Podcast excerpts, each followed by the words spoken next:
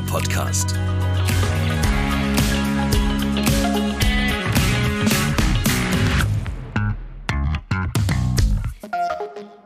Sie putzen alles blitzeblank, wenn wir nicht da sind oder wenn wir auf der Couch mal die Füße hochgelegt haben. Sie werden von unseren Haustieren oft ziemlich skeptisch angeschaut, bekommen von uns menschlichen Bewohnern aber immer ein Lächeln geschenkt, wenn wir nach Hause kommen, weil es so schön sauber ist. Na, könnt ihr euch vorstellen, wovon ich spreche? Richtig, von Staubsaugerrobotern. Ich habe mir jetzt auch endlich mal so einen kleinen autonomen Reiniger zugelegt und ich bin richtig happy damit. Man spart einfach so viel Zeit und vor allem so viele Nerven. Aber es gibt natürlich nicht nur Häuser und Wohnungen, die clean gehalten werden müssen, sondern auch größere Orte und an so einem bin ich heute. Ich bin Julia Meyer und wir sind im Traktorenwerk des Landtechnikherstellers Fendt in Markt Oberdorf. Und in dieser Folge schauen wir uns mal genauer an, wie Reinigungsroboter in diesen riesigen Dimensionen hier autonom fahren und wie sie sich durch die großen Hallen selbst navigieren. Wenn ihr auch wissen wollt, wie genau das funktioniert, dann nehme ich euch jetzt mit. Kann es eigentlich gar nicht übersehen. Schon wenn man am Bahnhof aussteigt, sieht man diesen großen Industrieturm mit dem Wort Fendt obendrauf. Wir sind hier am Hauptsitz des Familienunternehmens Fendt in Marktoberdorf im Allgäu vor schönster Bergkulisse. Ein riesiges Betriebsgelände, über das wir hier gerade schon mindestens eine Viertelstunde gelaufen sind, vom Eingang bis zu der Halle vor der wir gerade stehen. Ich weiß nicht, 30, 35 Hallen sind das hier auf dem ganzen Gelände. Hunderte grüne Traktoren mit diesen typischen roten Felgen. Die Reifen sind allesamt größer als ich. Und ihr hört es im Hintergrund, hier wird ordentlich geschafft. Und meine beiden Experten in dieser Folge sind auch bei mir. Lena Freier von Kercher und Kilian Maurer von der Firma Fendt. Hi, grüß euch. Hallo. Hallo, grüß dich. Lena, wir wollen dich ein bisschen besser kennenlernen. Ähm, erzähl doch mal in zwei, drei Sätzen, wer du bist und was du bei Kercher machst.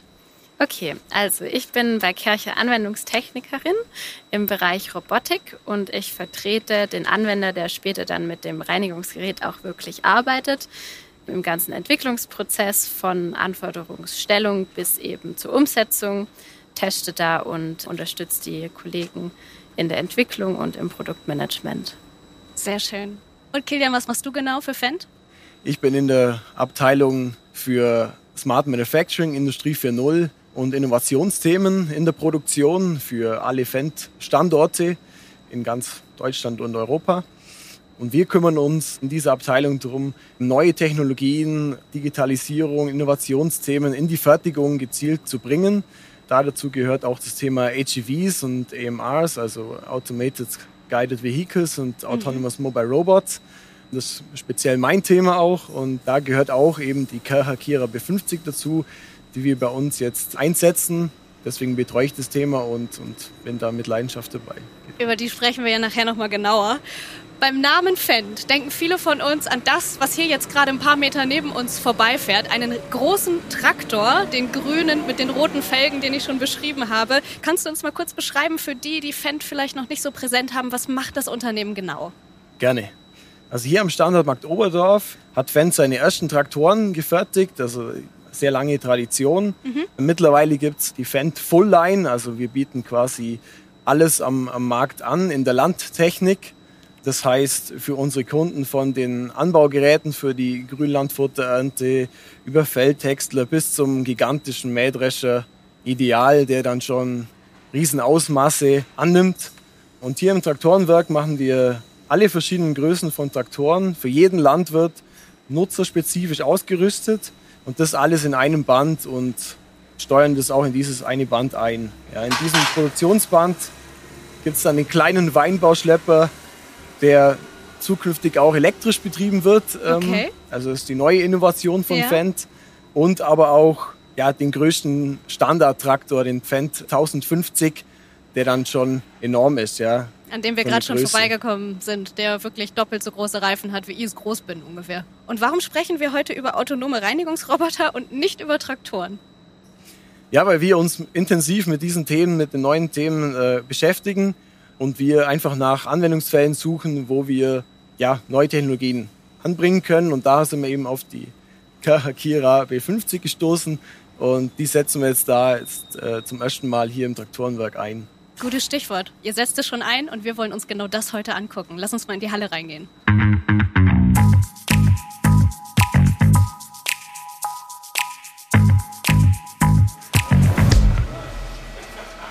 Ihr merkt an der Geräuschkulisse, wir sind mittlerweile in der Produktionshalle und flächentechnisch ist das ein gewaltiger Unterschied zu meiner Wohnung zu Hause. Also mein Saugroboter hätte jetzt ein bisschen was zu tun.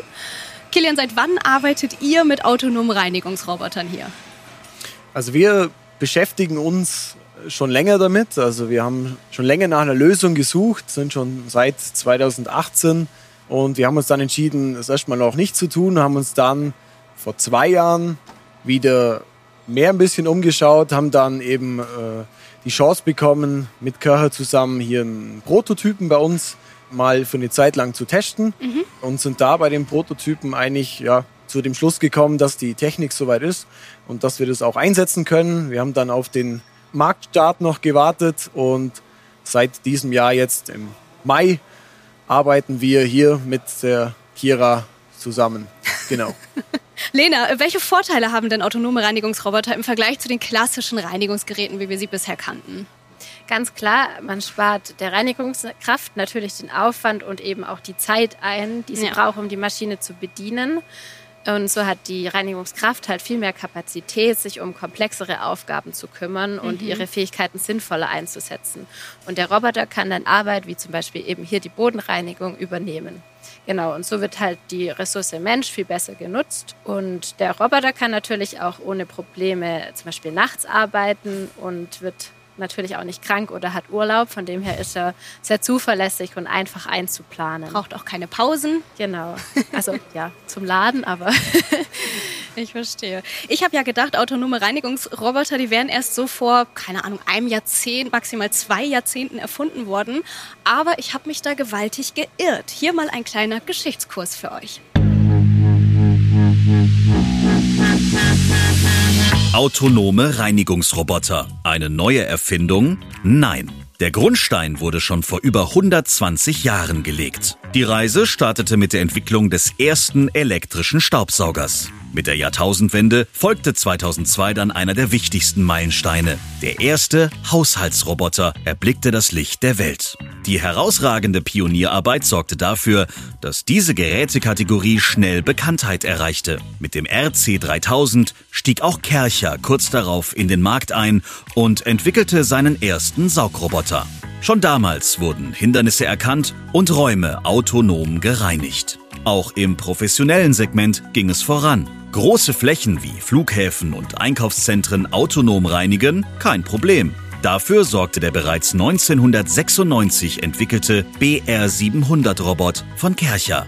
Navigationstechnologien entwickelten sich weiter und Flächen konnten weitläufiger und präziser gereinigt werden. Ein Blick in die Zukunft zeigt, der Reinigungsrobotik sind keine Grenzen gesetzt.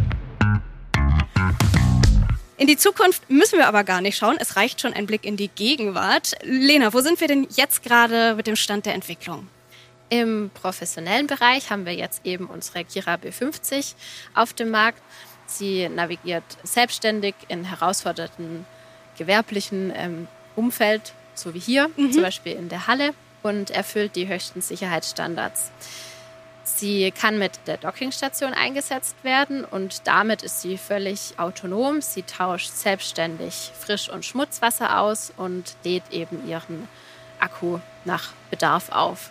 Und der größte Unterschied zwischen diesen herkömmlichen Reinigungsgeräten, wie du sie beschreibst, mhm. wie wir sie kennen, unsere Haushaltsroboter, die viele von uns schon zu Hause haben, ist für mich ganz offensichtlich, für die Hörerinnen und Hörer noch nicht. Dieses Gerät, Kira, ist natürlich sehr groß. Welche Saugroboter haben wir denn gerade im privaten Bereich von Kercher? Da haben wir aktuell zwei Modelle. Die sind beide mit einer LIDAR-Lasernavigation ausgestattet. Die erstellen bei erstmaligem Einsatz oder eben nach Bedarf einen Grundriss der des Einsatzgebietes, zum Beispiel der Wohnung. Und dann hat man die Karte in der App, kann die dann da bearbeiten, kann da verschiedenen Räumen Reinigungsmodi zuweisen. Die kleinen Roboter, die reinigen Raum für Raum von ihrer Logik her. Die fahren immer erst am Rand entlang und füllen dann den Raum mit Meandern aus. Ja. Meandern heißt so Bahnen, die nebeneinander liegen. Genau, und der hat sogar vorne in seinem Bumper noch optische Sensoren drin. Und mit denen erkennt er durch künstliche Intelligenz eben auch kleine Gegenstände, die in der Wohnung rumliegen, wie zum Beispiel Socken, Schuhe, Kabel ja. und sowas. Genau, kann die dann erkennen, weicht aus und zeichnet die dann sogar noch in dem Reinigungsbericht später ein und ich kann nachher nachvollziehen, okay, warum ist er da denn nicht drüber gefahren? Die Funktion muss ich öfter benutzen. Ich suche nämlich immer einen zweiten Schuh oder mein Ladekabel, was gerade noch ja. in der Steckdose gesteckt hat. Dann einfach da mal nachschauen. Genau. Also zu Hause kennt der Saugroboter seinen Weg, hast du gerade schon gesagt. Kilian, schafft es denn Kira auch hier im industriellen Bereich ganz alleine autonom zu fahren? Ja, das schafft sie sehr gut. Also jeden Tag ist im Einsatz. Wir haben natürlich auch Themen, die nicht vom Roboter abgedeckt werden können der macht nicht alles, ja.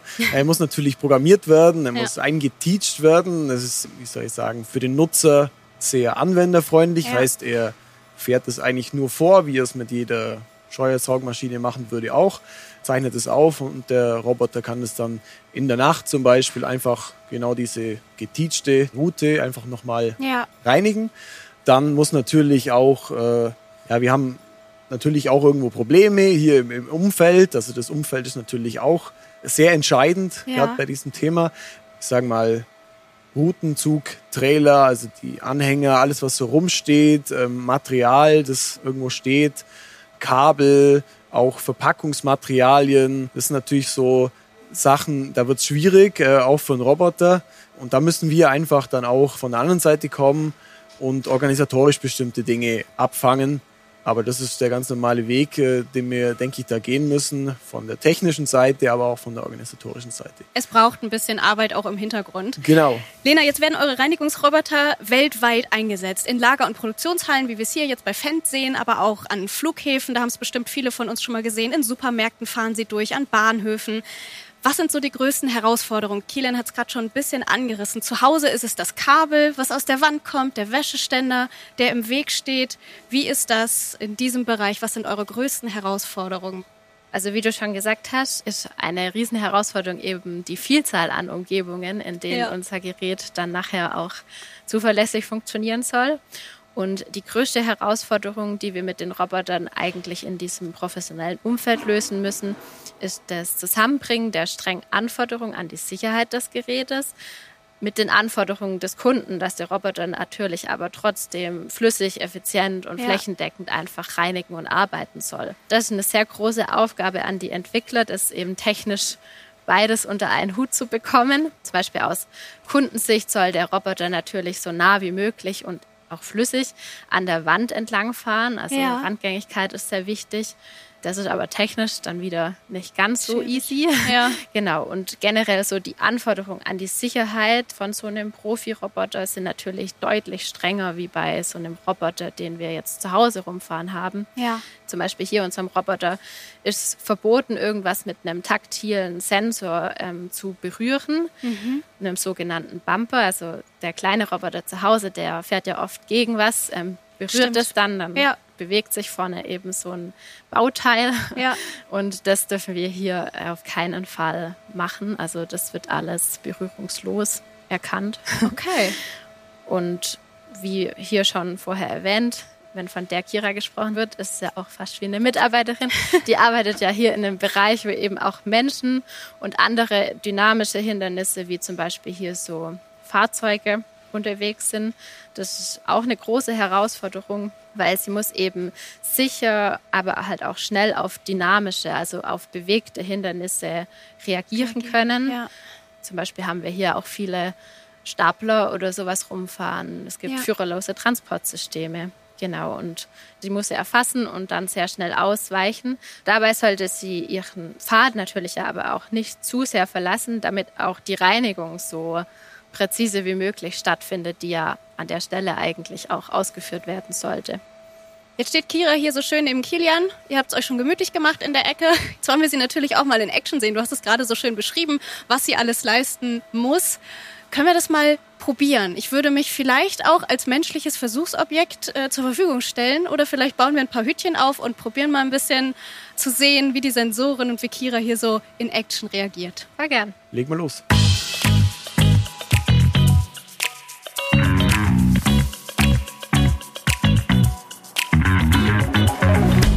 Gut. Also Batterie voll geladen, 100 Prozent. Wassertank ist voll. Riesiger Unterschied also zum Roboter zu Hause. Wir haben hier den Bildschirm Ein direkt auf dem Gerät. Touchpad, genau. Genau. Sie fährt los.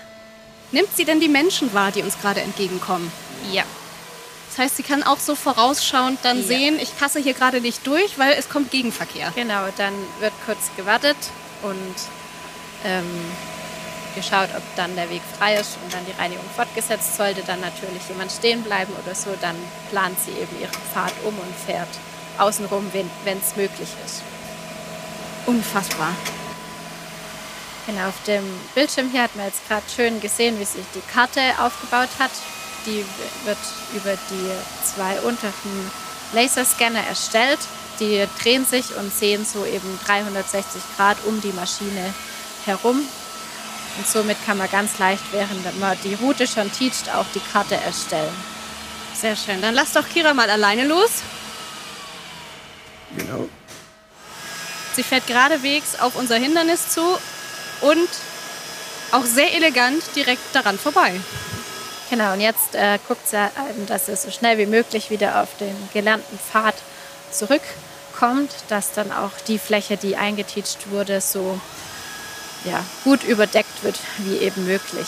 Aber wenn wir das hier sehen, Kira ist extrem intelligent, sie ist schnell, sie hat keine Überraschungen, wie du es vorhin formuliert hast, Lena. Sollen diese Maschinen denn Menschen richtig ersetzen oder was ist die Idee dahinter? Nee, also wie ich vorher auch schon gesagt habe, aus unserer Sicht sollten die auf keinen Fall Menschen ersetzen, sondern eben den Reinigungskräften Arbeiten abnehmen, sodass die Menschen dann an anderer Stelle viel besser eingesetzt werden können. Ich denke, das kannst du hier wahrscheinlich bestätigen, Kilian. Ja, das deckt sich auch völlig mit unserem Verständnis. Wir setzen die Kira aktuell zur Unterstützung einfach unserer Reinigungskräfte ein. Wir haben oft die Thematik, dass wir hier im, Shopfloor-Bereich in der Halle einfach untertags diese ganzen Logistikflächen äh, in der Montage, auch in der Fertigung schwierig reinigen können, weil wir einfach sehr viel Betrieb haben. Ja. Und deswegen ist unsere Idee eigentlich da, ganz viel auch nachts zu reinigen in nicht operativen Zeiten. Und dann nehmen wir einfach den, den Reinigungskräften dann auch ein bisschen was ab, dass sie untertags eben diese Themen nicht mehr machen müssen. Und wir stärken auch ein bisschen die Grundsauberkeit und auch ja. allgemein Ordnung und Sauberkeit, weil natürlich die Kira auch immer nur da reinigt, wo auch freigeräumt ist. Also ja, ist ein bisschen auch Ordnung. das stimmt. Das, das kenne ich von zu Hause, dass man dann schön nochmal die Schuhe irgendwie Richtig, hochstellt, genau. wenn der Saugroboter da einmal durch soll. Ja, man muss immer von beiden Seiten ein bisschen was ja. dafür bringen, dass das Ergebnis nachher auch richtig gut ist. Das ist richtig. Und während Kira hier fleißig ihre Runden dreht, sag ich Dankeschön an euch beide, dass ihr uns mitgenommen habt heute hier in die Halle und uns Kira und die autonomen Reinigungsgeräte ein bisschen näher vorgestellt habt. Dankeschön. Sehr gerne. Danke auch von meiner Seite. So, Kira hat Feierabend und ich hoffe, bei euch hat auch jemand sauber gemacht, während ihr hier unsere Folge Clean gehört habt. Im besten Fall ein Saugroboter. Mehr Informationen zu weiteren Projekten dieser Form und zu den Produkten von Kercher, die findet ihr auf www.kercher.com und die Links und Hintergrundinfos zu unserer Folge, die sind wie immer in den Show Notes für euch verlinkt. Ich freue mich, wenn ihr dann auch in der nächsten Folge von Clean wieder mit dabei seid. Macht's gut, bis dahin.